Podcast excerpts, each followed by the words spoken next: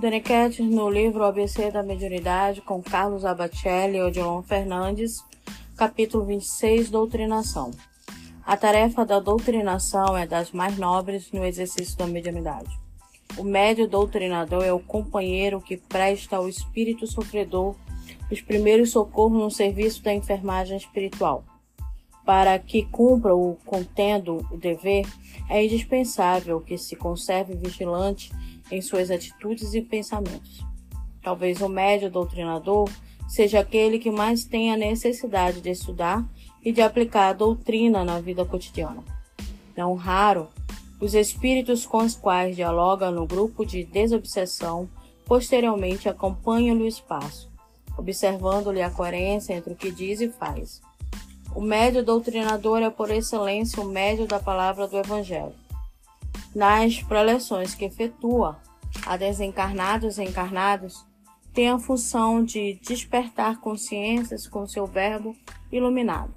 Inspirado pelos espíritos benfeitores, atua em regime de passividade natural, desfazendo condicionamentos mentais e sensibilizando corações para o amor. Os profetas e os apóstolos, qual João Batista e Paulo de Tarso, por exemplo, eram médios doutrinadores com um grande poder de persuasão. Quando falavam, a palavra em seus lábios soava com a eloquência de uma trombeta que anunciasse a verdade.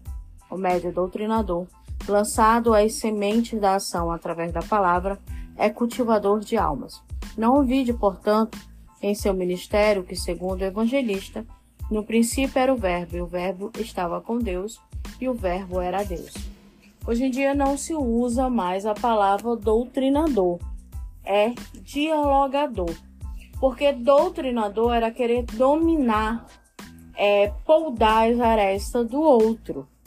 E foi moldado para a palavra dialogador, porque você conversa e tenta mostrar ao outro né, o melhor caminho. Como ele diz aqui, o, do, o dialogador ele tem que estar sempre estudando e aplicar não só na sua vida como nas suas palavras, né, a questão da doutrina, o amor, a sua moralidade. É isso que o autor veio nos dizer, ok? Então, até o próximo capítulo.